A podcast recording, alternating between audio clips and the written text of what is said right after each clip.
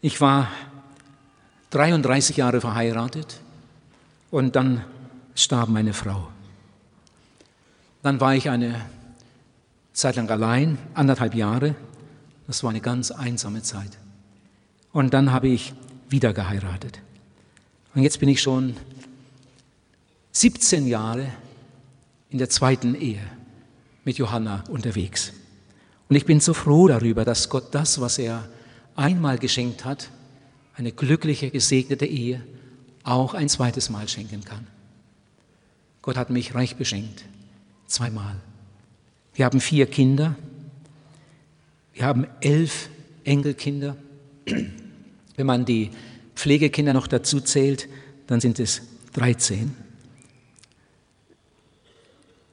Äh, ich meine die Pflegegroßkinder. Zwei von unseren Enkelkindern sind inzwischen schon verheiratet. Ich habe in den Jahrzehnten, seitdem ich jetzt als Evangelist unterwegs bin, mit vielen, vielen Ehepaaren seelsorgerliche Gespräche geführt. Und da bekommt man ja so manches zu sehen und zu hören. Außerdem habe ich die Bibel eifrig gelesen und ich denke, die Bibel ist überhaupt das allerbeste Ehebuch. Ich wünschte sehr, meine Frau wäre jetzt hier. Sie würde hier irgendwo vorne sitzen, in der ersten, zweiten, dritten Reihe, dass ich sie immer sehen könnte. Ich glaube, ich könnte viel besser zu diesem Thema reden. Aber sie ist jetzt weit weg. Wir haben vorhin noch Kontakt gehabt und sie betet für uns und sie lässt euch alle grüßen. Und sie hat mich gebeten, unbedingt eine CD mitzubringen von diesem Abend. Sie möchte das, was ich heute Abend hier euch erzähle, dann auch hören. Und das habe ich hier versprochen. Ich habe heute Abend zwei ganz große Probleme muss ich schon sagen. Das eine Problem ist die Zeitnot. Ich wünschte, ich könnte jetzt mindestens drei Stunden sprechen, aber das geht ja nicht. Das andere Problem, wir haben so eine bunte Versammlung hier. Wir haben viele Ehepaare und zu denen spreche ich ja ganz besonders. Wir haben Verlobte, Verliebte, wir haben Teenager und auch einige Kinder. Wir haben Verwitwete, bei denen werden heute vielleicht irgendwelche Wunden wieder aufgerissen. Und das ist alles nicht so einfach. Und dann bei diesem komplizierten Thema. Einigen werde ich heute Abend viel zu streng sein. Einige mögen den Kopf schütteln und denken, wie ist das möglich, dass ein Mann, der so mitten im Leben steht, solche Ansichten vertritt? Heute. Anderen dagegen werde ich viel zu freizügig sein. Ich habe das schon mal irgendwo erlebt, dass eine Person, die mich bis dahin gern mochte, mich nicht mehr mochte, nachdem sie mich zu diesem Thema reden gehört hatte. War ganz enttäuscht, dass ich solche Ansichten hatte und dann sogar noch öffentlich darüber sprach. Ihr Lieben, aber lasst uns doch bitte gut hinhören. Und vielleicht, vielleicht finden wir uns dann doch irgendwo in der Mitte. Der Apostel Paulus schreibt im 1. Korintherbrief Kapitel 9, Vers 27, ich möchte nicht anderen predigen und selbst verwerflich werden. Das möchte ich auch nicht. Ich glaube, es ist Gott ein Gräuel, wenn jemand über Geben spricht und er ist selbst ein Geizhals. Ich glaube, es ist Gott ein Gräuel, wenn jemand über Liebe spricht und er kommt selbst mit keinem aus.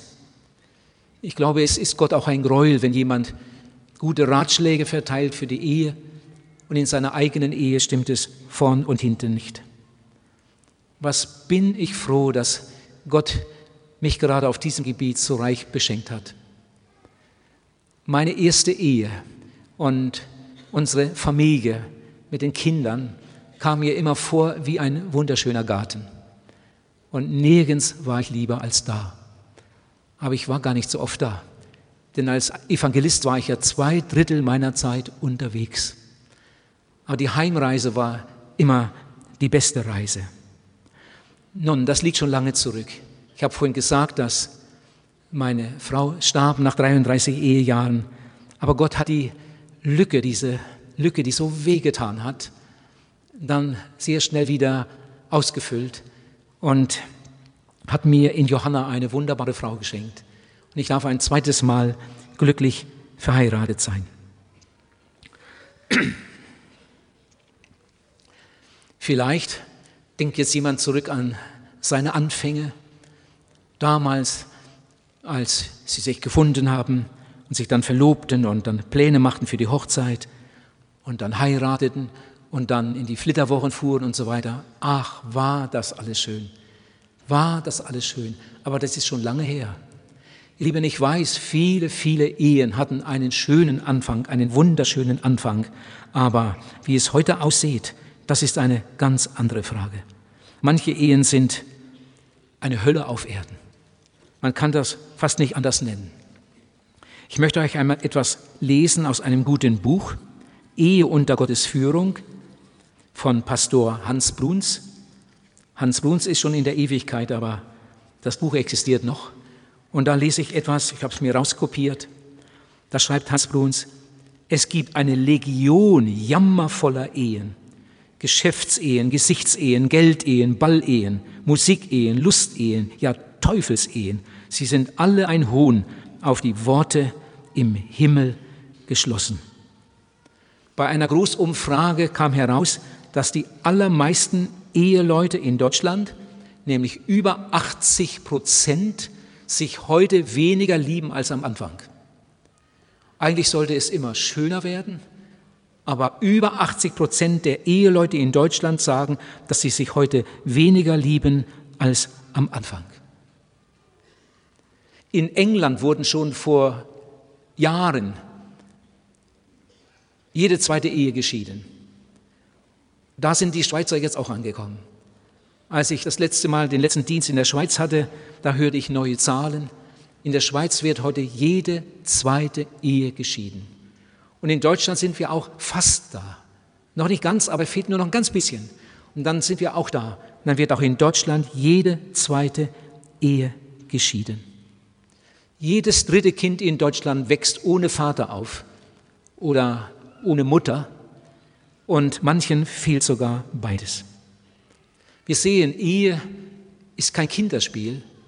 Das fällt einem nicht einfach so in den Schoß. Dafür muss man schon etwas tun. Bevor ich heiratete, habe ich viel darüber nachgedacht. Und weil ich Christ war, war für mich klar, es kann nur eine Christin sein.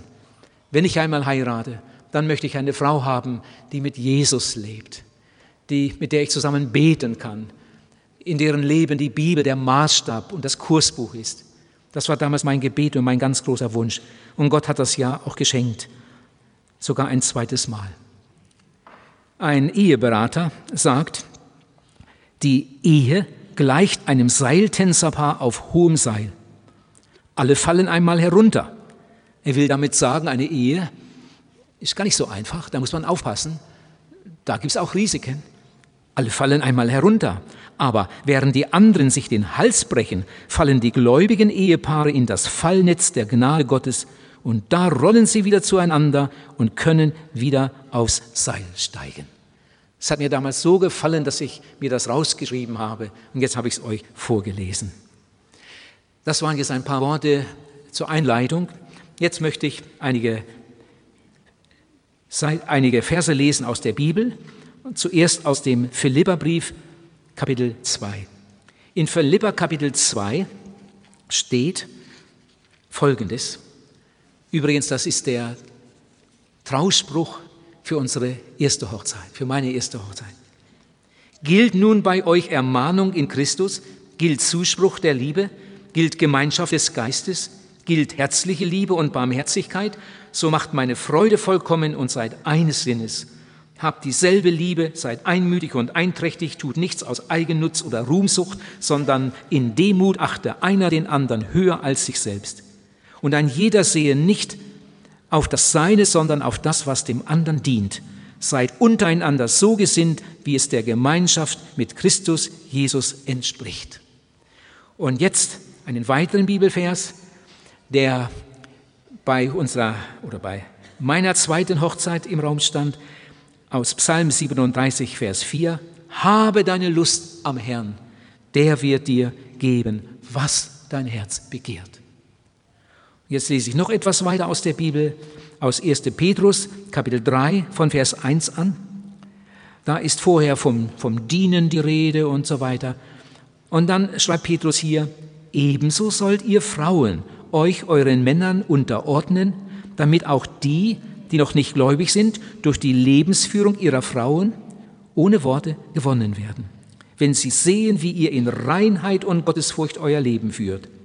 Euer Schmuck soll nicht das Äußerliche sein, wie Haarpracht, goldene Ketten oder prächtige Kleider, sondern das, was im Herzen des Menschen verborgen ist, das unvergängliche Gut eines sanften und stillen Geistes, das allein ist wertvoll vor Gott. So haben sich vor Zeiten auch die heiligen Frauen geschmückt, die ihre Hoffnung auf Gott setzten und sich ihren Männern unterordneten, wie Sarah Abraham gehorchte und ihn sogar Herr nannte. Deren Töchter seid ihr geworden, wenn ihr recht tut und euch durch nichts beirren lasst. Desgleichen ihr Männer, lebt rücksichtsvoll mit euren Frauen zusammen.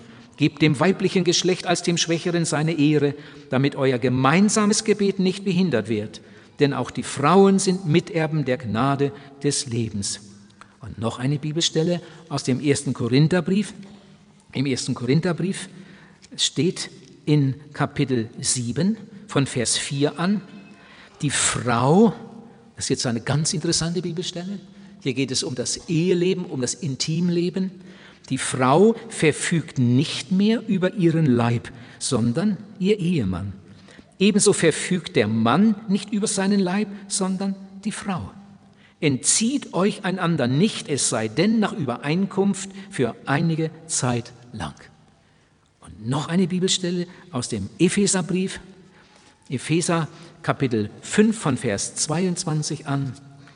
Die Frauen sollen sich ihren Männern unterordnen wie dem Herrn, denn der Mann ist das Haupt der Frau, wie auch Christus das Haupt der Gemeinde ist die er als seinen Leib erlöst hat. Aber wie nun die Gemeinde sich Christus unterordnet, so sollen sich auch die Frauen ihren Männern in allem unterordnen. Ihr Männer, liebt eure Frauen, so wie Christus die Gemeinde geliebt und sich selbst für sie dahingegeben hat, um sie zu heiligen.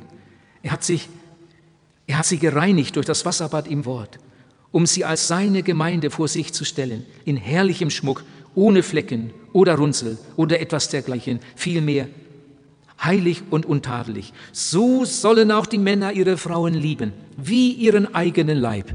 Wer seine Frau so liebt, der liebt sich selbst. Denn niemand hat je seinen eigenen Leib gehasst, sondern ernährt und pflegt ihn, wie auch Christus die Gemeinde, denn wir sind Glieder seines Leibes.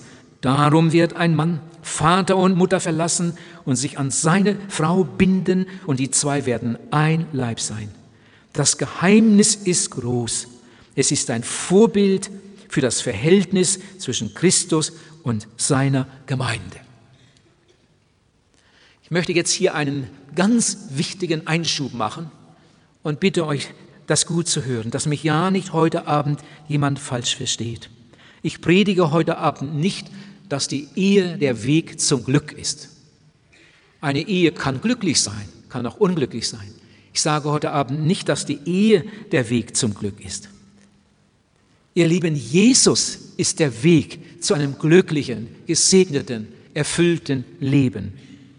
Man kann auch im ledigen Stand ein sehr erfülltes Leben führen. Und dafür gibt es viele, viele Beispiele. An manche Personen kann ich nur mit Hochachtung denken.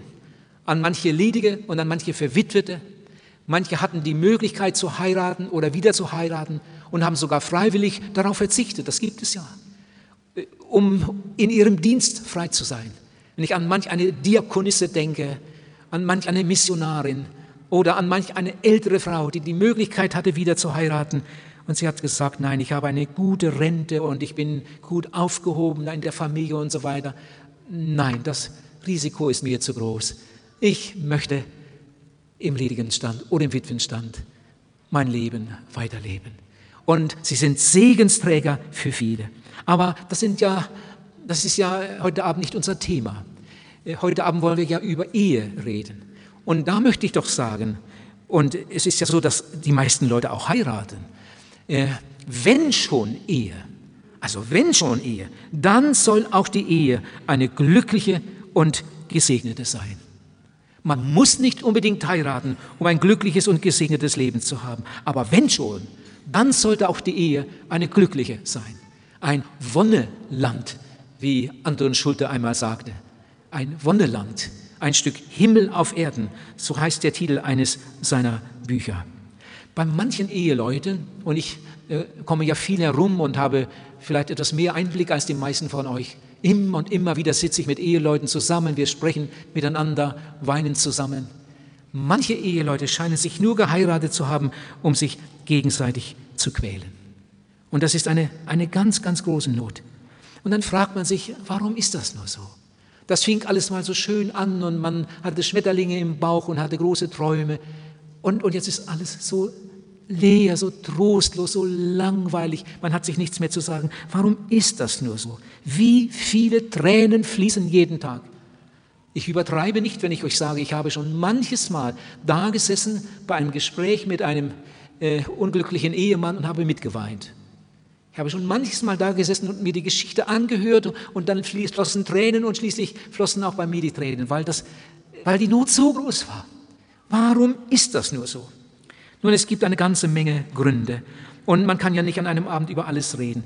Drei ganz, ganz wichtige Gründe will ich heute Abend erwähnen. Warum diese Probleme? Erstens, die falsche Einstellung vieler zu ihrem Leib, zu ihrem Körper. Zweitens, die falsche Einstellung vieler zu den Geboten Gottes. Die Gebote Gottes sind ein Ausdruck seiner großen Liebe. Kein Vater auf Erden kann so lieben wie der Vater im Himmel. Und er hat uns einige Regeln mit auf den Weg gegeben. Ihr Lieben, seine Gebote sind ein Ausdruck seiner großen Liebe. Wenn Gott sagt, tu das nicht, dann nicht, weil er dir etwas nicht gönnt, sondern weil er weiß, dass das nicht gut für dich ist. Oder wenn Gott sagt, tu das noch nicht, dann, weil er weiß, dass das im Moment nicht gut für dich ist, vielleicht später einmal. Aber viele Menschen haben eine völlig falsche Einstellung zu den Geboten Gottes. Und das Dritte, die falsche Einstellung zum Ehepartner. Nun zum Ersten, die falsche Einstellung zu, zum Leib. Unser Leib ist von Gott. Ich hoffe, dass ich jetzt keinen ärgere, wenn ich mal ein bisschen offen über unseren Leib rede. Unser Leib ist nicht vom Teufel. Unser Leib ist nicht von Menschen. Unser Leib ist von Gott. Unser Leib ist das Letzte, das Gott geschaffen hat. Gott hat ja vieles geschaffen. Und das Schönste hat er sich bis zuletzt auch bewahrt. Unser Leib ist von Gott. Gott hat uns geschaffen in seinem Bilde. Man spricht von der Krone der Schöpfung. Gott schuf den Mann und dann schuf er etwas noch Schöneres, die Frau. Und er gab sie dem Mann. Unser Leib ist von Gott.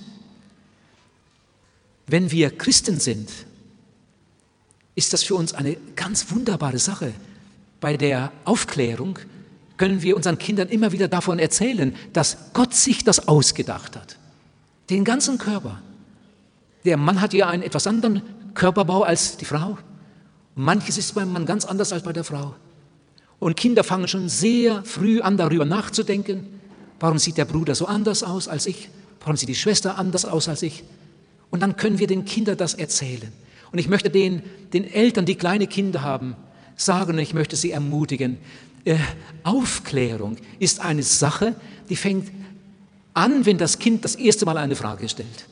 Und auf jede Frage sollte das Kind eine ganz ehrliche Antwort bekommen. Natürlich vorsichtig. Man muss ja nicht gleich alles sagen, ganz bisschen. Und dann immer weiter, immer weiter, immer weiter. Und bevor das Kind in die Pubertät kommt, weiß das Kind fast alles. Es weiß, wo die Kinder herkommen. Das Kind hat irgendwann einmal gefragt, wo, wie das Kind denn da rauskommt aus dem Bauch. Das hat man dem Kind erklärt. Irgendwann hat das Kind gefragt, wie denn das Baby da reingekommen ist in den Mutterleib. Und das hat man dem Kind erklärt. Bevor das Kind in die Pubertät kommt, hat das Kind schon all diese Fragen gestellt und Mama und Papa haben das alles mit viel Weisheit und Liebe und Taktgefühl erklärt.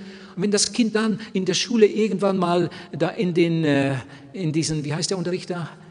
Äh, so, nein, Sexualkundeunterricht kommt, dann sitzt das Kind da und, und kann nur so für, vor sich hin lächeln. Das weiß ich schon alles. Das weiß ich schon alles, was der da vorne erzählt. Vielleicht hat es die Mama ein bisschen anders erzählt, ein bisschen ordentlicher und so weiter. Aber das Kind weiß das schon alles. Und das Kind wird viele, viele Probleme, die andere haben, überhaupt nicht haben. Bevor das Kind in die Pubertät kommt, bevor es überhaupt schmutzige Gedanken sich darüber machen kann, sollten wir unseren Kindern das alles erzählen, wie wunderbar der liebe Gott sich das ausgedacht hat. Wozu das ist, wozu das ist, was Gott sich dabei gedacht hat. Und unsere Kinder werden immer nur staunen über die Weisheit, über die Größe, über die Liebe Gottes. Und dann wächst das Kind schneller ran und dann kommen die Jahre, wo es sich für das andere Geschlecht interessiert. Oh, wie schön, wenn Mama die beste Freundin der Tochter ist, wenn Papa der beste Freund des Sohnes ist und das Heranwachsende mit Mama alles besprechen kann und wenn der Heranwachsende mit Papa alles besprechen kann. Wie schnell vergehen die Jahre und dann, dann kommen Probleme. Der Zwölfjährige hat seine Probleme und, und beim Mädchen ist es ebenso. Ihr Lieben, drei Dinge haben mich beschäftigt. Erstens eine Not, zweitens eine Gefahr, drittens eine Hilfe. Das erste, eine Not. Das ist wirklich eine Not, dass es so viele, viele Mädchen gibt, die Liebeskummer haben. Sie haben keinen, mit dem sie darüber reden können. Sie würden damit nie zur Mama gehen, weil sie Angst haben. Die Mama fängt an zu schimpfen. Dabei hatte Mama früher, als ich so in dem Alter war, genau dieselben Empfindungen und vielleicht dieselben Probleme. Wie viele Jungs gibt es, die immer mit einem schlechten Gewissen herumlaufen, aber sie haben keinen, mit dem sie darüber reden könnten. Mit dem Vater würden sie ganz bestimmt nicht darüber reden. Was würde Papa von mir denken? Oh, wenn doch der Papa sich am Abend mal auf die Bettkante setzt und mit dem Zwölfjährigen redet. Sag, wie war es heute? Erzähl mir etwas. Und da ist so ein richtig schönes freundschaftliches Verhältnis zwischen dem Jungen und dem Papa. Und irgendwann sitzt er wieder mal auf der Bettkante und dann fragt er einfach mal, du sag mal, wie, wie kommst du eigentlich damit zurecht? Und, und jetzt bist du schon so oder so und so alt.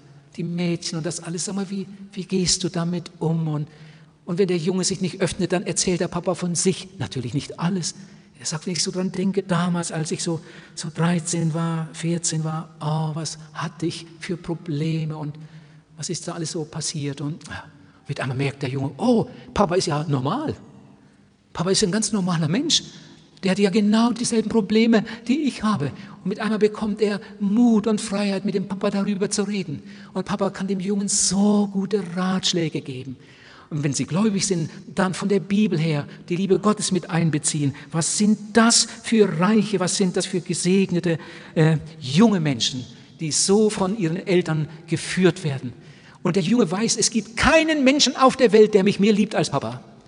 Und das Mädchen weiß, es gibt keinen Menschen auf der Welt, der mich mehr liebt als Mama.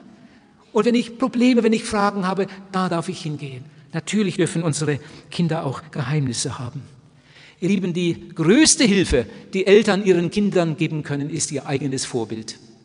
Wir sind es unseren Kindern schuldig, ihnen eine glückliche Ehe vorzuleben. Und wenn deine Ehe nicht glücklich ist und deine Kinder immer wieder so schlimme Szenen miterleben, dann wirst du schuldig an deinen Kindern. Unsere Kinder brauchen Vorbilder und vor allem in ihren eigenen Eltern. Unsere Ehen müssen schön sein. Unsere Ehen müssen glücklich sein. Gott will das. Gott will das. Und wenn du das auch willst, dann wird es dir gelingen mit Gottes Hilfe. Natürlich werden auch in der schönsten Ehe äh, mal Schwierigkeiten sein. Man kann aneinander geraten. Da können sogar einmal lieblose Worte fallen. Wenn das passiert, dann sollten wir uns natürlich so schnell wie möglich aussprechen und versöhnen und dann ist das wieder aus der Welt. Das kann aber auch mal in Gegenwart der Kinder passieren, dass böse Worte fallen in Gegenwart der Kinder. Ihr lieben Eltern, wenn so etwas passiert, Streit oder lieblose Worte in Gegenwart der Kinder, dann steht ja eine Versöhnung an. Aber diese Versöhnung sollte dann auch in Gegenwart der Kinder geschehen. Wenn die Kinder das mitgekriegt haben, dann sollten sie auch die Versöhnung mitbekommen. Das, äh, das machst du so ganz unauffällig. Aber du sprichst mit deiner Frau die Kinder hören das. Du sagst deiner Frau, du, was ich da vorhin gemacht habe, ich habe noch mal so drüber nachgedacht. Das war doch sehr ungeschickt. Das war richtig lieblos. Du, das tut mir leid. Kannst mir das vergeben? Und sie vergibt gern. Die beiden nehmen sich in die Arme. Und der zehnjährige Junge, der hat das mitgekriegt. Vielleicht dreht er sich um und haut ab. Aber er hat das mitgekriegt. Und dann denkt er, oh, oh, darum sind die so glücklich. Papa macht auch manchmal einen Fehler. Aber wenn er einen Fehler macht und dann merkt, dass das falsch war, dann geht er hin und entschuldigt sich. Wahrscheinlich sind die darum so glücklich. Und du hast deinem Kind etwas mitgegeben fürs ganze Leben. Oh, wir sind es unseren Kindern schuldig. Unsere Kinder müssen sehen, das Schönste, das es auf der Erde gibt. Oder soll ich etwas vorsichtiger mich ausdrücken und sagen, etwas vom Schönsten, das es auf der Erde gibt, ist eine glückliche Ehe. Eine der schönsten irdischen Segnungen, ein Beweis, eine Demonstration der Liebe und der Weisheit Gottes. Ein Stück Himmel auf Erden. Paulus sagt, ein Vorbild für das Verhältnis zwischen Christus und seiner Gemeinde. Das wäre ein Thema für sich. Ich komme zum zweiten Punkt. Die falsche Einstellung zu den Geboten Gottes. Ich sagte schon, die Gebote Gottes sind ein Ausdruck seiner Liebe. Die Bibel ist eine wunderbare Gebrauchsanweisung. Ihr Verlobten, ihr Jungverheirateten und ihr, die ihr schon lange auf dem Weg seid. In dieser Gebrauchsanweisung sollten wir lesen, lesen, lesen, immer wieder, jeden Tag. Das beste Ehebuch auf der Welt ist die Bibel die beste Gebrauchsanweisung. Und in dieser Gebrauchsanweisung steht kein Wort zu viel und kein Wort zu wenig. Die Ehe ist von Gott. Die Ehe ist keine menschliche Erfindung. Die Ehe ist keine wissenschaftliche Errungenschaft. Die Ehe ist von Gott und darum kann sie nur unter Gottes Führung wirklich glücklich und gesegnet sein. Aber jetzt hör mal, wie die Leute damit umgehen, wie die Menschen darüber reden. Man spricht von Liebe machen. Wir wollen Liebe machen. Und dann macht man Hurerei. Man spricht von Partnertausch. Und dann macht man Hurerei, Ehebruch. Man spricht von Schwangerschaftsunterbrechung. Das hört sich richtig wissenschaftlich an. In Wirklichkeit macht man Mord, gemeinen Mord am eigenen Kind. Und ich frage mich manchmal, wie weit muss eine werdende Mutter von Gott weg sein, wenn sie sich für so etwas hergibt und ihr eigenes Kind töten lässt. Und heute wird jede Minute, jede Minute in Deutschland ein Kind im Mutterleib umgebracht. Der gefährlichste Ort auf der Welt ist der Mutterleib.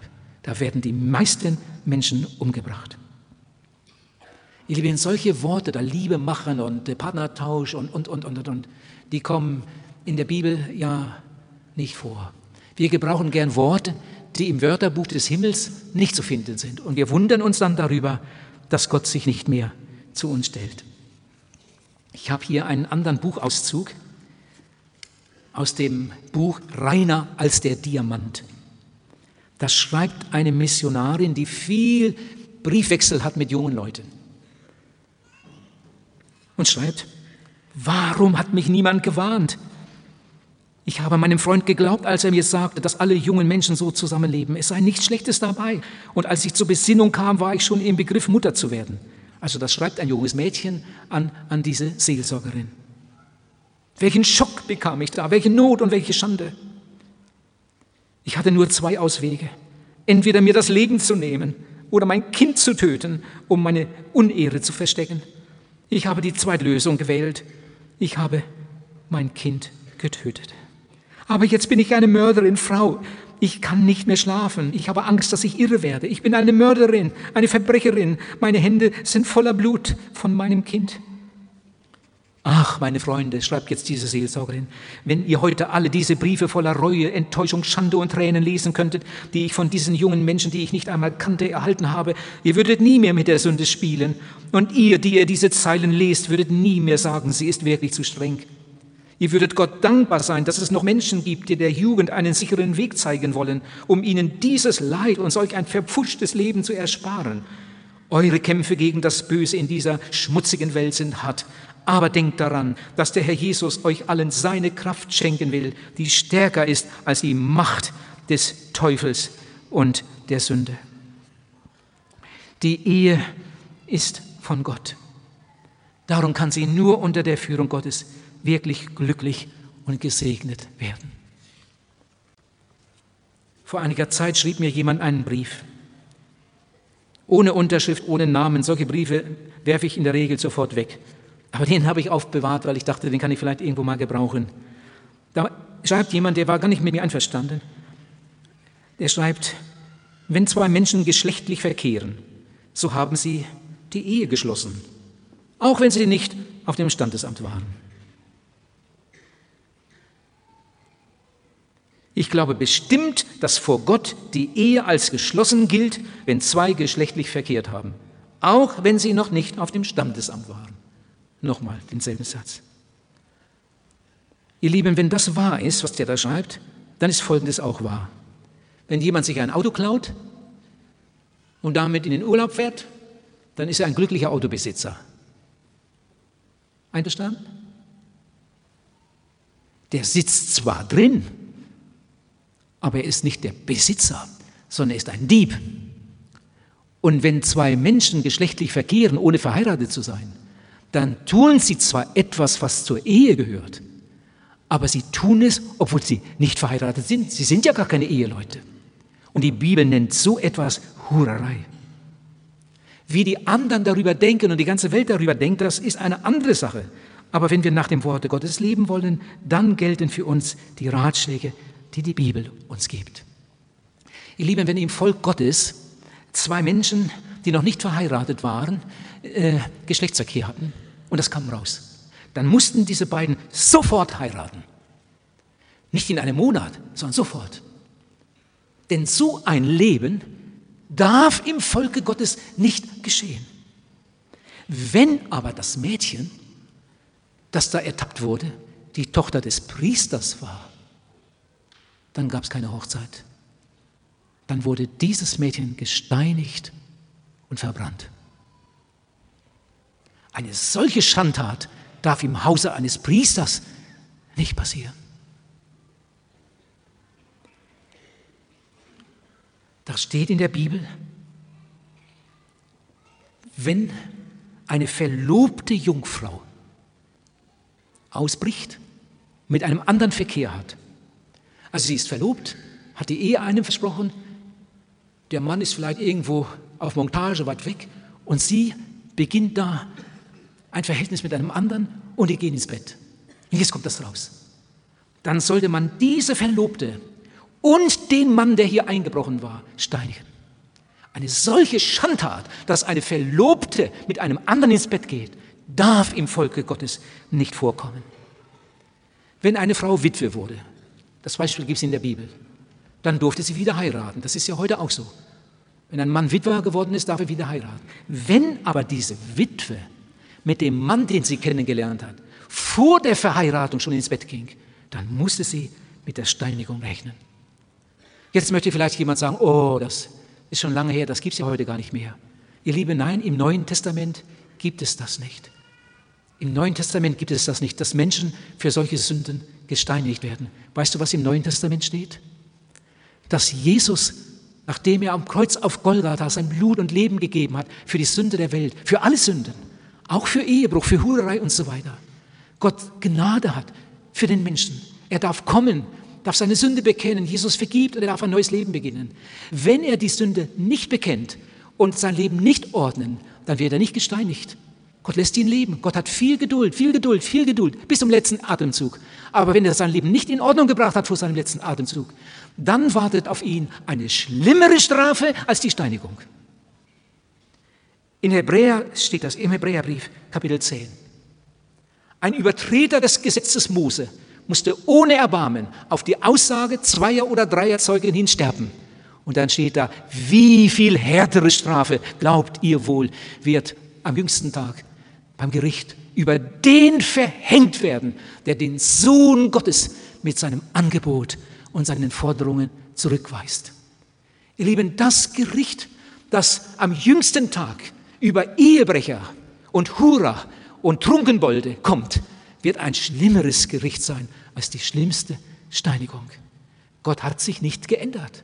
Gott geht heute etwas anderes vor, aber Gott ist heute genau derselbe heilige Gott wie damals und er die Sünde heimsucht. Das Gericht wird einmal ein furchtbares sein.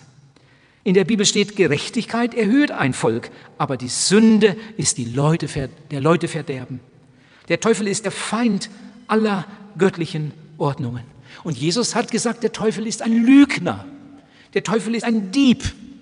Der Teufel ist ein Dieb. Und Paulus sagt, seine Methoden sind uns nicht unbekannt. Und jetzt bitte ich euch noch einmal, gut mitzuhören, mitzudenken. Manches ist vielleicht noch ein bisschen unklar. Ich hoffe, dass wir uns am Ende alle gut verstehen. Ich will jetzt einmal ein Beispiel erzählen. Da ist ein junges Paar, die beiden haben sich sehr lieb. Sie haben viel gebetet. Sie sind Christen und haben auch noch etwas Zeit bis zur Ehe. Je länger diese Zeit dauert, umso schwerer ist sie. Kann mir keiner sagen, dass das leicht ist.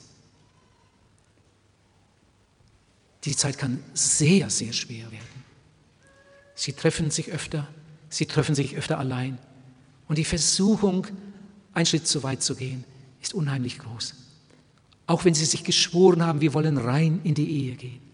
Da gibt es Situationen, wo es so schwer wird. In der Regel ist der Mann der, der das Mädchen erobern möchte. Das hat Gott so angelegt. Nun, heute werden auch oft Männer von Frauen verführt. Das ist auch ein Zeichen der letzten Zeit. Ihr lieben Mädchen, das dürft ihr mir glauben. Männer verachten das in der Regel, wenn eine Frau sich an den Mann ranmacht. Das ist unter seiner Würde. Der Mann möchte das Mädchen gewinnen. Der Mann möchte das Mädchen erobern. Das hat Gott so hineingelegt.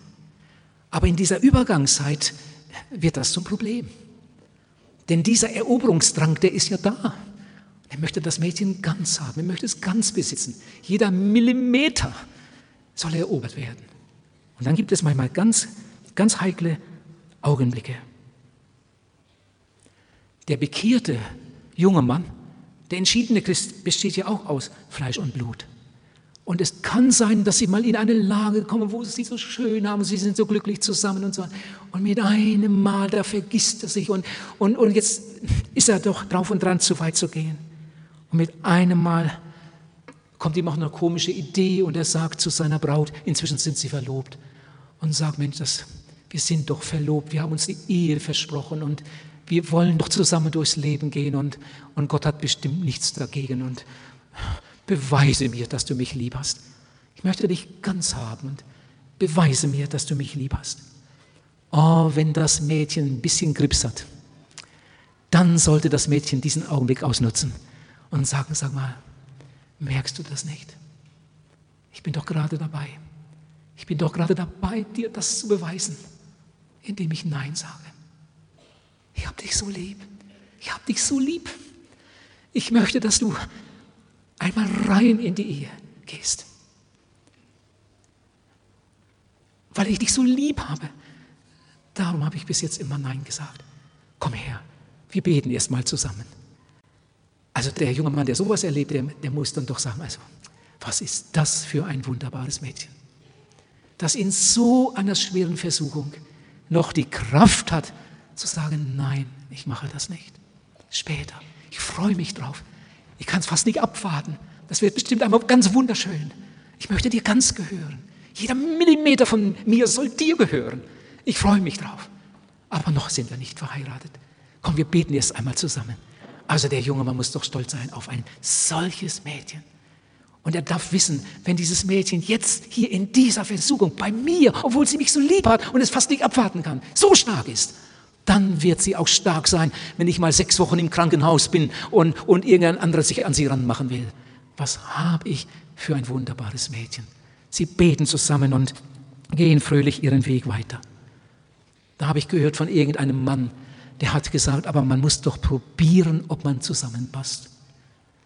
Man kann doch nicht die Katze im Sack kaufen. Man muss doch probieren, ob man zusammenpasst.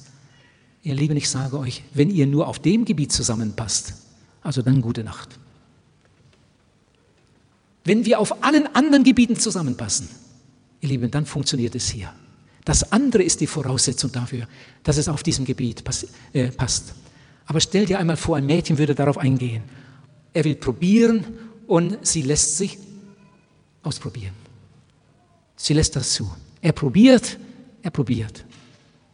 Und jetzt stellt er fest, hm, doch nicht so, wie ich mir das vorgestellt habe. Und er lässt sie fallen. Das war ja der Sinn und Zweck dieser Übung. Er wollte ja probieren. Er wollte probieren, ob alles passt. Und jetzt hat er festgestellt, das passt doch nicht so, gefällt mir nicht so. Jetzt lässt er sie fallen. Muss dir mal vorstellen. Ihr lieben Mädchen, könnt ihr das aushalten? Der will probieren. Und wenn es ihm dann nicht gefällt, lässt er dich los. Naja, vielleicht kommt ein anderer. Dann kommt ein anderer. Und das ist auch so ein Typ, der will auch probieren. Und bei dem passt es auch nicht so, dann lässt er dich fallen. Und dann kommt noch einer und der vierte, der beißt dann an. Wisst ihr, so ein Mädchen kommt mir vor wie ein an, angekauter Apfel. Da hat einer abgebissen, hat ihm nicht so geschmeckt, bah, ausgespuckt. Der nächste hat Hunger, nimmt den Apfel, wischt das ein bisschen ab und beißt auf der anderen Seite ab. Schmeckt ihm nicht so, legt ihn hin. Dann kommt der dritte, der hat so großen Hunger, der putzt die beiden Seiten ein bisschen sauberer, hält zu einem Wasserhahn und isst dann den Rest. Ihr lieben Mädchen, vielleicht nehmt ihr das Bild mal mit nach Hause. So kommt mir ein Mädchen vor, das sich so anknabbern lässt, so ausprobieren lässt. Und irgendwann soll dann einer sich daran ergötzen. Dafür müsst ihr euch zu schade sein. Ich hoffe, dass dieses Bild mit euch geht.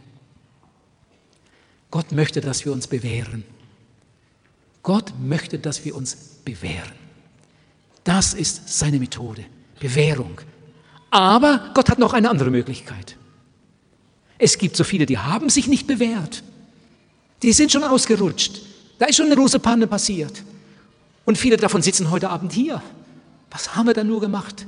Ihr lieben, Gott hat noch einen zweiten Weg. Oh, bin ich froh, dass es den gibt. Den Weg der Vergebung. Wenn du gefallen bist, dann geh zu Jesus und sag es ihm. Herr, es tut mir leid. Vielleicht kannst du ihm sogar sagen, ich habe das gar nicht richtig gewusst. Das macht heute fast jeder und aber es tut mir so leid. Er wird dir vergeben. Er wird dir völlig vergeben. Und wenn er vergibt, dann ist das weg. Und er sagt, er will nie mehr daran denken. Und er will dich segnen, als wäre das alles nie passiert. Jetzt komme ich zum dritten Punkt. Die falsche Einstellung zum Ehepartner. Wir sind ja hier in einer christlichen Versammlung. Die allermeisten, die hier heute Abend sitzen, sind bereits Christen. Die anderen wollen es hoffentlich, hoffentlich so schnell wie möglich werden. Vielleicht heute Abend. Wir sind Menschen. Gerade Christen sollen natürliche Menschen sein. Das sage ich immer wieder gern. Christen sollen die menschlichsten Menschen sein. Gott will keine übergeschraubte Heiligkeit, sondern eine vom Geist Gottes durchdrungene Natürlichkeit. Gott will frohe Menschen. Und jetzt zu diesem Punkt. Die falsche Einstellung zum Ehepartner. Ich wundere mich oft darüber, dass es auch eine ganze Menge Christen gibt, die nicht glücklich verheiratet sind. Bei den anderen, da verstehe ich das ja die sich sogar gegenseitig anlügen und hintergehen und untreu sind und so tun, als wäre alles in Ordnung und sagen, oh, irgendwann platzt die Bombe. Aber dass es auch eine ganze Menge Christen gibt, die nicht glücklich sind, das macht mir dann schon Mut. Die haben doch den besten Ratgeber und das beste Kursbuch und, und, und was ist denn da? Ich möchte so ein paar Gründe sagen, man kann ja auch nur ein ganz, ganz bisschen an, antippen an so einem Abend. Liebe ist immer mit Achtung verbunden. Und jetzt sage ich mal so ein ganz einfaches Beispiel. Da ist ein junger Mann, 18 Jahre alt, und er kauft sich eine Zahnbürste. Die erste im Leben. Und die Mutter staunt. Oh, der Junge hat sich eine Zahnbürste gekauft. Oh, es gibt eine ganze Menge junge Leute, die sich nie die Zähne putzen. Irgendwann fangen sie dann mal mit an. Und jetzt hat er sich eine Zahnbürste gekauft, ein, ein gut schmeckende Zahnpasta und, äh, und dann auch noch so ein Wässerchen und, und dann noch so etwas, dass man sich da hinpusten kann. Und die Mutter hat das mitgekriegt. Oh, und schon ahnt sie etwas. Und ihr ahnt es auch, oder? Ihr ahnt es auch, warum er das gemacht hat. Am Abend geht er aus. Er hat ein Mädchen entdeckt und, äh, und ja, er möchte einen guten Eindruck machen. Da ist Zähneputzen ganz wichtig. Und dann vergehen einige Jahre, vielleicht gehen, vergehen 20 Jahre. Und dann habe ich so einen 45-Jährigen in der Seelsorge, der sitzt mir gegenüber. Dazwischen steht ein Tisch ich sitze hier, er sitzt da. Und es geht um ein großes Eheproblem. Er sitzt da dem Weinen nahe. Und dann sagt er, ich weiß gar nicht, was los ist. In unserer Ehe, da läuft fast nichts mehr. Meine Frau ist so irgendwie so kühl und so abweisend. Ich weiß gar nicht, wann wir uns das letzte Mal geküsst haben. Bei uns läuft fast nichts mehr. Und während ihr, er mir so seine Not klagt, kommt eine Wolke über den Tisch. Ich werde fast ohnmächtig. Der hat noch das Fleisch vom letzten Fest zwischen den Zähnen. Und ich wundere mich überhaupt nicht, dass die Frau überhaupt mit ihm in einem Zimmer schläft. Ihr Lieben, ich habe das jetzt etwas überspitzt gesagt, damit es hängen bleibt. Was meint ihr, wie viel Ehenot es gibt, weil keine Achtung mehr da ist? Liebe ist immer mit Achtung verbunden. Bei uns im Missionswerk tun wir sehr viel für junge Leute. Jetzt gerade ist wieder das Haus voll mit jungen Leuten. Da hatten wir eine Teenager-Freizeit und das schlafen dann mehrere in einem Zimmer, manchmal bis zu sechs in einem großen Zimmer. Und in dem einen Zimmer war so ein fürchterlicher Mief. Wow. Ich kannst da mal reingucken, da stimmt doch irgendwas nicht. Ich bin in das Zimmer rein und dann, dann lagen da so ein paar Socken an der Erde, so angestoßen. Habe ich gemerkt, da kommt das her. Die Teenager-Freizeit war schon eine Woche im Gange.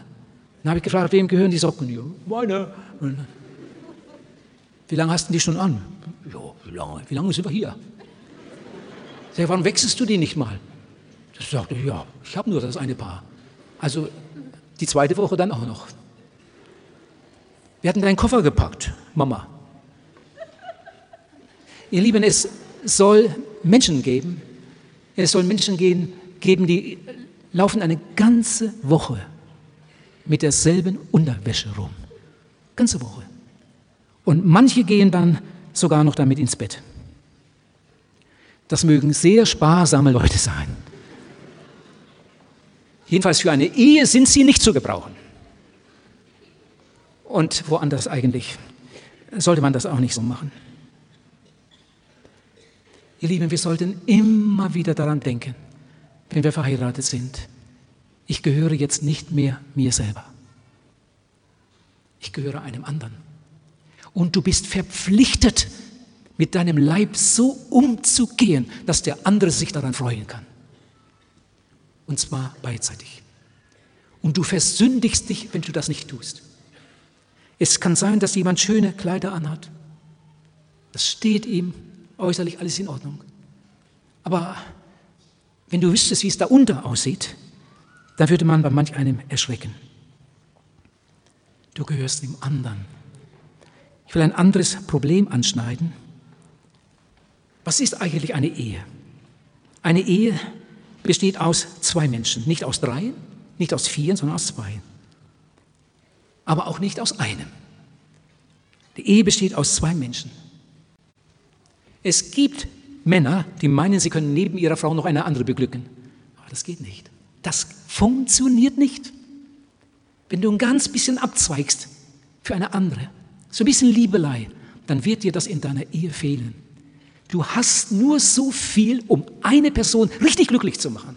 Wenn du etwas abzweigst, dann fehlt dir das in deiner Ehe. Alle Liebelei schwächt die wirkliche Liebe. Und dann gibt es eine andere Gefahr, die ist auch riesengroß, dass jeder für sich lebt und man nicht daran denkt, dass Ehe Zweierschaft ist, Partnerschaft. Es gibt, also das, was ich jetzt sage, ist ganz, ganz wichtig für Christen. Hört jetzt einmal besonders gut hin. Es gibt Christen, die haben richtig Angst vor der Sexualität. Das gibt es, das weiß ich aus der Seelsorge. Der Teufel ist ein Lügner. Der Teufel ist ein Dieb. Vor der Hochzeit will er dir etwas zuschieben, was dir noch gar nicht gehört. Wenn du dann geheiratet hast, dann will er dir das vorenthalten, dir das wegnehmen, was dir gehört. Ich sage es nochmal, manche Christen haben richtig Angst auf dem Gebiet, richtig Angst vor der Sexualität. Da habe ich irgendwo ein Gespräch mit einem Ehepaar. Die sind so um die 40. Und es geht auch um dieses Gebiet und dass da so Anfechtungen sind, besonders der Mann hat so seine Anfechtungen. Und dann sagt die Frau, aber es geht in letzter Zeit schon viel besser. Wir haben eine gute Lösung gefunden. Äh, wir gehen immer im Dunkeln ins Bett. Und dann ist es nicht so schwer für meinen Mann. Oh, habe ich gedacht, der Arme. Das ist ja gerade so, als wenn meine Frau mir ein wunderbares Essen bereitet. Schön der Tisch gedeckt. Ah, wunderbare Mahlzeit.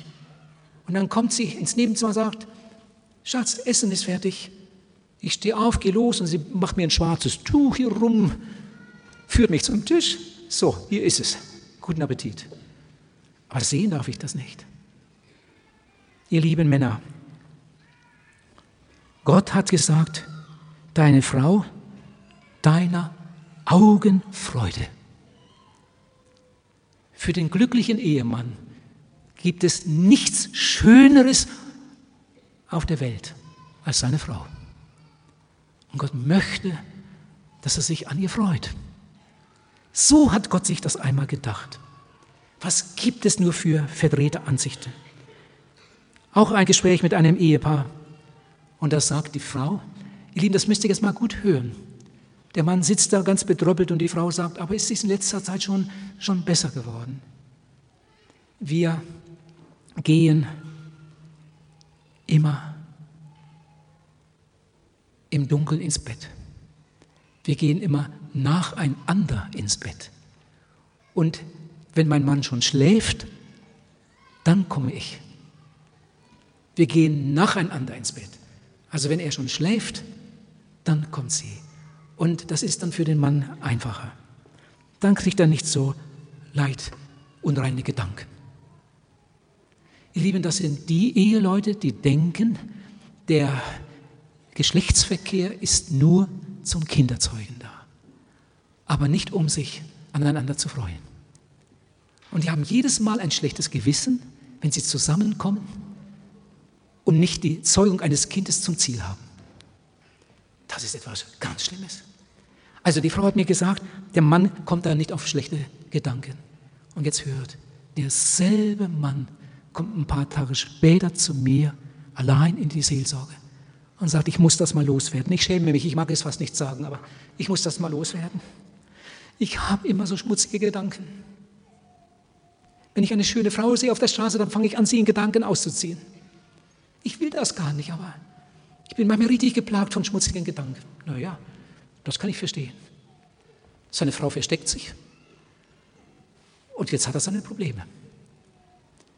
Warum gibt es nur so etwas? Wie kann man nur so etwas denken? In der Bibel steht, Gott sagt, ich will ihm eine Gehilfin machen. Und gleich im nächsten Satz sagt Gott, und die beiden sollen ein Fleisch sein. Dann heißt es, der Mann wird Vater und Mutter verlassen und wird sich an seine Frau hängen. Ihr lieben Ehemänner, das ist normal, wenn wir an unserer Frau, an unseren Frauen hängen. Ist, wenn es dir schwer fällt, ohne sie zu sein. Der Mann wird Vater und Mutter verlassen und sich an seine Frau hängen.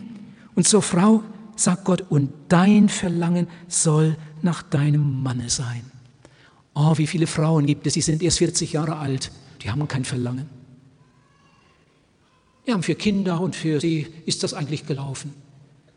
Und bei dem Thema sagt die Frau, gerade 40 Jahre alt, in den besten Jahren, wo man die Ehe normalerweise so richtig genießen sollte, sagt diese Frau, für mich brauchte es das überhaupt nicht zu geben. Ich könnte ganz gut ohne auskommen. Ihr Lieben, wenn eine Frau so redet, so denkt, so empfindet, dann ist bei der Frau etwas kaputt. Die Frau hat irgendwie einen Knacks. Wahrscheinlich hat sie den schon, schon als junges Mädchen, als Teenager schon bekommen. Vielleicht hat die Mutter Schuld, weil sie immer gesagt hat, hüte dich vor den Männern. Die wollen immer nur das eine. Vielleicht ist jetzt jemand hier, der an eine Bibelstelle denkt, sie mir am liebsten zurufen möchte. Herr Pals, in der Bibel steht doch, die Ehe soll rein sein. Ja, dafür kämpfe ich. Die Ehe soll rein sein. Ja, und dann steht in der Bibel, und das Ehebett soll sauber sein. Dafür kämpfe ich auch. Das Ehebett soll sauber sein. Ihr Lieben aber, da steht von Ehebett, nicht in der Mehrzahl von Ehebett, wahrscheinlich schliefen sie damals in einem und kuschelten sich zusammen und hatten sich lieb. Das Ehebett soll sauber sein. Wann wird das Ehebett unsauber? Wenn ein anderer reinsteigt. Wann wird das Ehebett unsauber? Wenn einer aussteigt und in ein anderes geht. Aber diese beiden, diese beiden gehören doch zusammen. Sie werden sich aufs engste miteinander verbinden. Aber in der Bibel steht doch, gebt dem Fleisch keinen Raum. Wie denn das gemeint? Ihr Lieben, wir sind doch ein Fleisch. Wir sind doch ein Fleisch. Wenn da jetzt steht, gebt dem Fleisch keinen Raum, dann kann doch das nur so gemeint sein, dass er nicht zu einer anderen schielen soll und dass sie nicht zu einem anderen schielen soll. Wenn der Mann eine andere ansieht und begehrt, dann wird das Ehebett unsauber. Wenn die Frau einen anderen ansieht und ihn begehrt, dann wird das Ehebett sauber, unsauber. Aber diese beiden, die gehören doch zusammen. Sie werden sich aufs engste miteinander verbinden. Also die Grenze liegt ganz scharf hinter mir. Und die Grenze liegt ganz scharf hinter ihr. Aber wir beide gehören zusammen. Wir sind ein Fleisch. Da steht, und Adam erkannte sein Weib. Ich habe heute Nachmittag so darüber nachgedacht, wie das gewesen sein muss. Wie das gewesen sein muss. Stell dir das mal vor. Das erste Mal. Adam und Eva. Und dann steht da, und Adam erkannte abermals sein Weib. Und Adam erkannte abermals sein Weib. Ja, kennt die sich denn immer noch nicht?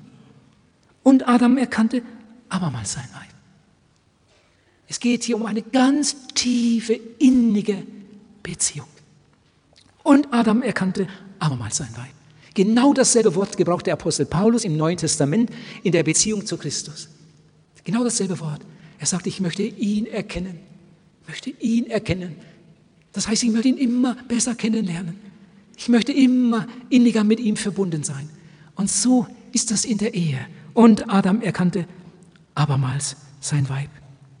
Ich möchte euch einmal fragen, ihr lieben Eheleute, kennt ihr euch? Kennt ihr euch? Viele sind schon 20 Jahre verheiratet, die kennen sich nicht. Die kennen sich wirklich nicht. Die Frau weiß nicht, was der Mann fühlt. Er hat noch nie darüber gesprochen. Der Mann weiß auch nicht, was seine Frau eigentlich gern hätte. Das weiß er nicht. Woher sollte das auch wissen? Sie hat es ihm noch nie gesagt. Die Kommunikation ist gleich null. Kennt ihr euch? Kennt ihr euch? Da ist ein Ehepaar, sie gehen in Rente, sie ziehen um in eine kleinere Wohnung, in eine ländliche Gegend, nebenan wohnt der Bäcker. Und jeden Morgen, seitdem sie da wohnen, geht der Mann rüber und kauft frische Brötchen. Kommt nach Hause, die Frau hat schon den Kaffee gekocht und so weiter. Und dann schneidet der Mann mit einem scharfen Messer die Brötchen schön durch. Und dann gibt er seiner Frau jedes Mal die beiden oberen Teile vom Brötchen und er nimmt die unteren Teile und dann frühstücken sie. Und inzwischen ist eine ganze Menge Zeit vergangen. Und dann fragt er eines Tages, Schatz, hast du eigentlich gemerkt, dass ich dir, seitdem wir hier wohnen, immer die bessere Seite vom Brötchen gegeben habe? Und die Frau sagt, ja, hättest du die obere Seite lieber? Sag ich, ja, ist doch viel besser. Da sagt ja, ich habe eigentlich die untere Seite vom Brötchen lieber. Muss dir mal vorstellen. Der hat das nicht gewusst. Und macht jeden Tag denselben Fehler. Jeden Tag, jeden Tag, jeden Tag. Er hat das nicht gewusst. Und die Frau, die ist, entschuldigt, so dumm, so vorsichtig, dass sie es ihm nicht sagt. Oh, was werden für Fehler gemacht. Lieber Mann, hat eine Frau lieber Blumen oder lieber Schokolade? Weißt du das? Wenn sie lieber Schokolade hat, wahrscheinlich nicht, welche hat sie lieber? Die normale oder zartbitter oder mit Nüssen? Die meisten Männer wissen das nicht. Welche Blumen hat deine Frau lieber? Nelken oder die oder Rosen? Wenn Rosen, welche Farbe? Den kleinen Blumenstrauß oder den langen? Weißt du das? Es gibt viele, viele Männer, die interessiert das nicht. Warum ist das nur so? Und wenn wir dann noch auf das andere Gebiet kommen, wo die beiden ganz allein sind, kennt ihr euch? Seid ihr offen, redet ihr darüber? Ihr Lieben, der Mensch ist keine Maschine, Sonst würden sie alle genau gleich sein und alle gleich reagieren. Du kannst alle Ehebücher der Welt lesen und in keinem Ehebuch der Welt steht, wie deine Frau reagiert oder funktioniert oder fühlt. Da steht von allem etwas. Aber du musst das selber herausfinden. Die Ehe ist eine Entdeckungsreise und jeder Mensch ist ein Geheimnis für sich, jeder Mann und jede Frau. Und darum müssen wir miteinander reden, reden, reden, reden, uns mitteilen, dem anderen zeigen, ihm das erklären und so weiter, auch unsere Wünsche mitteilen. mach doch das mal so oder mal so, das habe ich nicht so gern und so weiter. Damit wir das immer besser lernen und immer besser beglücken können. Das, was ich jetzt sage, das ist eigentlich nur für Eheleute, aber die anderen hören es nun auch mit. Äh, es gibt Eheleute, die haben immer Schuldgefühle. Das ist etwas ganz Schreckliches. Wer mit Schuldgefühlen lebt, ist unfähig zu nehmen und zu geben. Und er wird immer unbefriedigt sein. Ihr lieben Eheleute, ihr solltet in Zukunft nicht mehr fragen, darf ich das? Ist das erlaubt? In der Ehe. Sondern ihr solltet fragen, mache ich damit glücklich? In der Ehe. Und ihr werdet Entdeckungen machen. Das, was Gott nicht gefällt, das macht sowieso nicht glücklich. Aber mit dieser Frage sollten wir einander begegnen. Mache ich damit glücklich? Die Ehe ist von Gott. Unser Leib ist von Gott. Und gerade Ehepaare sollten oft darüber nachdenken, meine Sehnsucht ist von Gott. Es soll Ehepaare geben, bei denen ist grundsätzlich nur einer aktiv. Wenn die zusammenkommen im Bett und ja, dann zu dieser innigen Begegnung kommen wollen, ist nur der Mann aktiv. Viele Ehen sind so. Und die Frau liegt da in diesen schönsten Minuten. Vielleicht hat sie in einer Hand noch ein Buch, in der anderen Hand einen Apfel, von dem sie gerade abgebissen hat. Da läuft gerade noch ein Hörspiel im Hintergrund. Sie wartet. Und irgendwann fragt sie dann mal, bist du bald soweit? Ihr Lieben, diese Ehe wird wahrscheinlich nicht mehr lange halten. Und ich sage jetzt etwas Gewagtes, aber ich sage es, weil ich, wer weiß, wie viele Beispiele kenne. Ich glaube, dass manch eine Ehe nur kaputt gegangen ist, weil der Mann immer unerfüllt blieb. Der erlebt seinen Höhepunkt, aber er sucht eigentlich ganz was anderes. Was der alles gehört hat und gelesen hat und, und, und, und. Aber zu Hause findet er das nicht. Manch einer wird zum Alkoholiker, manch einer wird sogar zum Ehebrecher. Und dann spreche ich mit der Frau, wie, wie konnte das nur so weit kommen? Sie sind eine attraktive Frau und, und warum macht Ihr Mann das? Und dann sagt er, das weiß ich auch nicht. Ich habe die Wäsche in Ordnung, habe die Wohnung in Ordnung, ich koche gut, ist bekannt und, naja, einmal in der Woche ist Pflicht, das kann er auch haben. Ich weiß überhaupt nicht, was der will. Diese Frau hat von Ehe überhaupt nichts begriffen. Ihr lieben Frauen, ich mache nur eine Andeutung ihr Verheirateten, hat dein Mann jemals mit dir über seine Versuchungen geredet, über seine Kämpfe? Was manche Männer für Versuchungen erleiden, das ist schlimm. Jemand arbeitet im Büro. In dem Büro arbeiten 15 Frauen und drei Männer. Und einige Frauen sind mehr ausgezogen als angezogen. Und einige bieten sich sogar an. Aber da ist ein Mann, der sagt, das würde ich nie machen. Ich habe meiner Frau die Treue versprochen und das will ich auch halten. Er freut sich auf den Feierabend. Und dann kommt er nach Hause. Was erlebt er da zu Hause? Er kommt gerade ins Haus und dann ruft die Frau schon, hast du schon gehört? Das Heizöl ist wieder teurer geworden. Wow. Ja, das hat er in der Firma schon gehört. Warum geht die Frau ihm denn nicht entgegen? Sie weiß doch ungefähr, wann der Mann von der Arbeit kommt. Warum geht sie ihm denn nicht entgegen? Warum umarmen die beiden sich denn nicht nach diesem langen Tag? Schön, dass du wieder heil zu Hause bist. Essen ist gleich fertig. Ich freue mich auf den Abend. Und da ist so viel, so viel Dummheit, so viel Unvernunft. Ich bin, bin oft sehr, sehr traurig darüber. Ihr Lieben, wir brauchen ganz viel Weisheit. Aber in der Bibel steht, wir dürfen um Weisheit beten und Gott gibt uns die Weisheit. Es werden immer wieder Pannen passieren, aber da kann Gott uns ja auch helfen. Ich will ein paar Worte sagen, die sind jetzt ganz besonders für den Mann. Lieber Mann, wie viel ist dir deine Ehe wert? Ich hoffe, deine Ehe ist dir mehr wert als dein Beruf. Ich hoffe, deine Ehe ist dir mehr wert als dein Geld, als dein Haus, als deine Kinder, als die Gemeinde. Was ist dir deine Ehe wert? Wenn deine Ehe gut wird, dann wird die Familie gut. Wenn deine Ehe gut wird, dann bist du in der Gemeinde ein brauchbarer Mitarbeiter. Deine Ehe muss in Ordnung sein. Das ist das Allerwichtigste. Da habe ich irgendwo evangelisiert und eine Frau kam in die Seelsorge und hat mir ihr Herz ausgeschüttet. Das Beispiel habe ich schon öfter erzählt. Sie sagt, mein Mann hat seine Kühe lieber als mich. Das war in einer ländlichen Gegend. Da habe ich gesagt, das gibt's nicht. Da hat sie gesagt, doch, doch, das ist so. Und da habe ich gefragt, wie können Sie so etwas sagen? Und die Frau sagt, ja, ein Beispiel. Eine Kuh war krank. Vielleicht war es die beste Kuh. Die gute Kuh war krank. Und mein Mann, der, der hat richtig drunter gelitten. Die Kuh ist krank.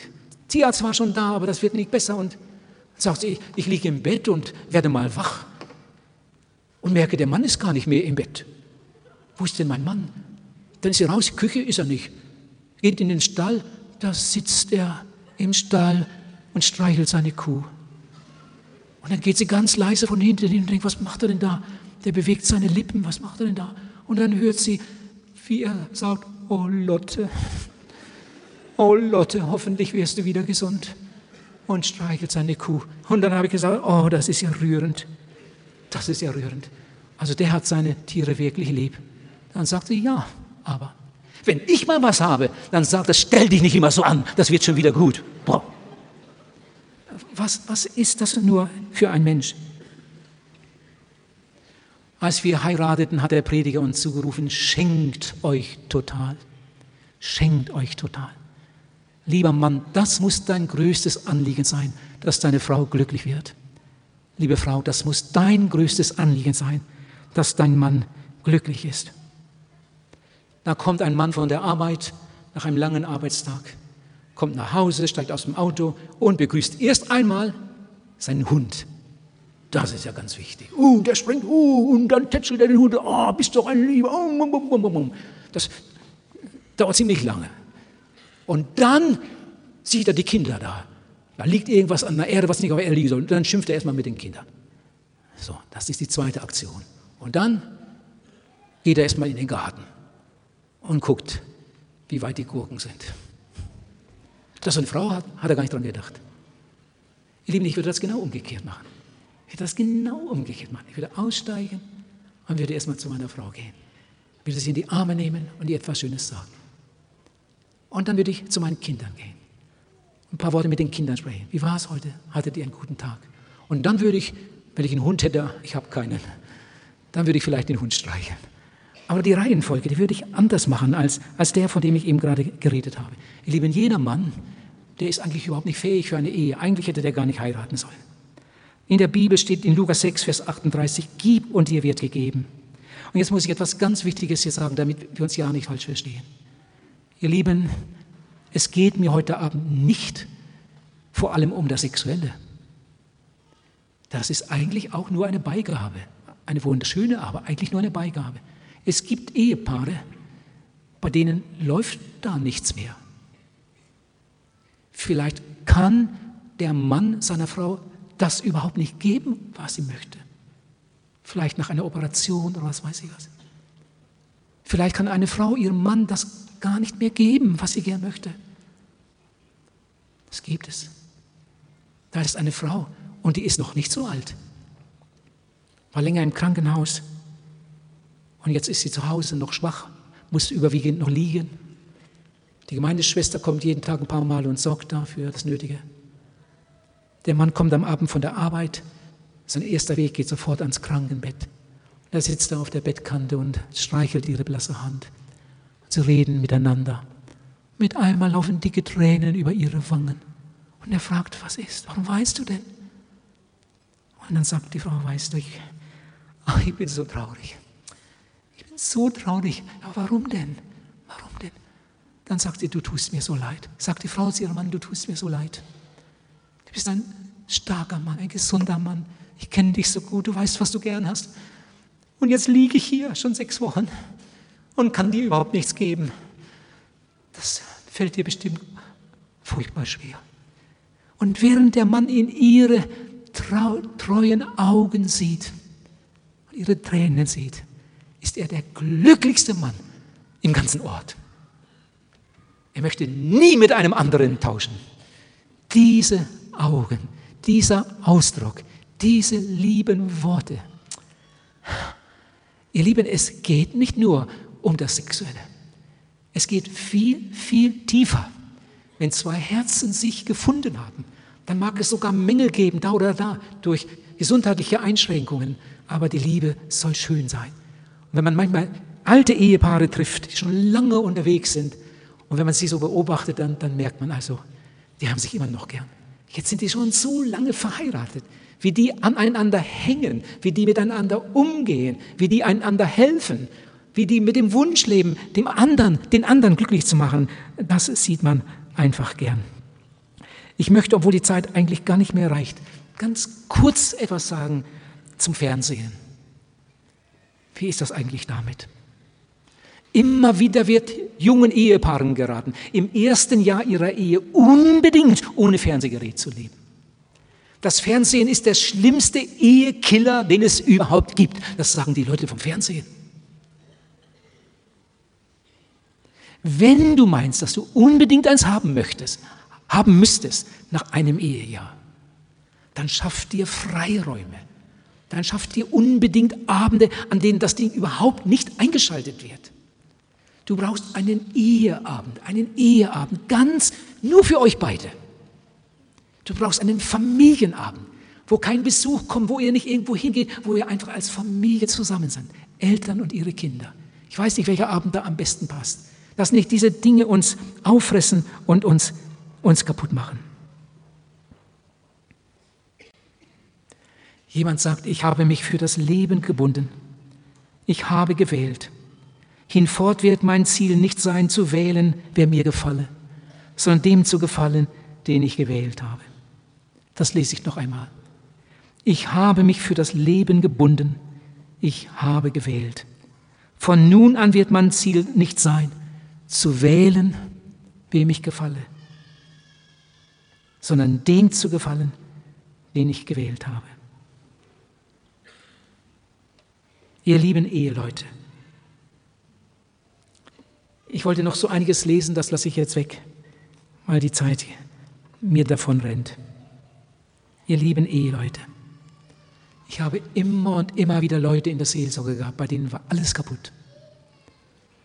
Und sie haben ihr Leben geordnet bei Jesus, haben Vergebung gefunden bei Jesus und alles wurde neu. Alles wurde neu. Egal, wo du heute stehst. Wie oft habe ich seelsorgerliche Gespräche gehabt mit Menschen, die nichts von Jesus wussten Sie kamen in die, in die Evangelisation, haben die Botschaft zum ersten Mal so gehört. Sie wurden überführt und haben gemerkt, wir brauchen Vergebung, wir brauchen Jesus. Und sie kamen in die Seelsorge. Und bei der Gelegenheit habe ich gehört, dass er untreu war, Seitensprünge gemacht hatte, dass bei der Frau auch vieles überhaupt nicht stimmte. Sie waren eigentlich nur noch zusammen der Kinder wegen. Und jetzt haben sich beide bekehrt. Beide haben ihr Leben geordnet. Sie haben sich ganz neu gefunden. Und nach einem Jahr trifft man sich dann irgendwo wieder. Und die beiden sagen also, wir kennen uns selbst fast nicht mehr wieder. Seitdem wir Christen geworden sind, seitdem wir unser Leben Gott ausgeliefert haben, ist alles neu, alles neu, auch unsere Ehe. Den Nachbarn fällt es auf. Ihr Lieben, wir können neu anfangen, wir können ganz neu anfangen. Ich möchte jetzt einmal fragen, wie sieht es in deiner Ehe aus? Wie sieht es, also ganz ehrlich, wie sieht es in deiner Ehe aus? Gott will dein Glück in deiner Ehe. Pastor Murdersohn hat einmal gesagt, an der tiefsten Stelle deines Lebens steht Gott und wartet auf dich. Gott ist größer als deine Probleme, das darfst du glauben. Jetzt habe ich noch eine andere Frage, die ist noch wichtiger.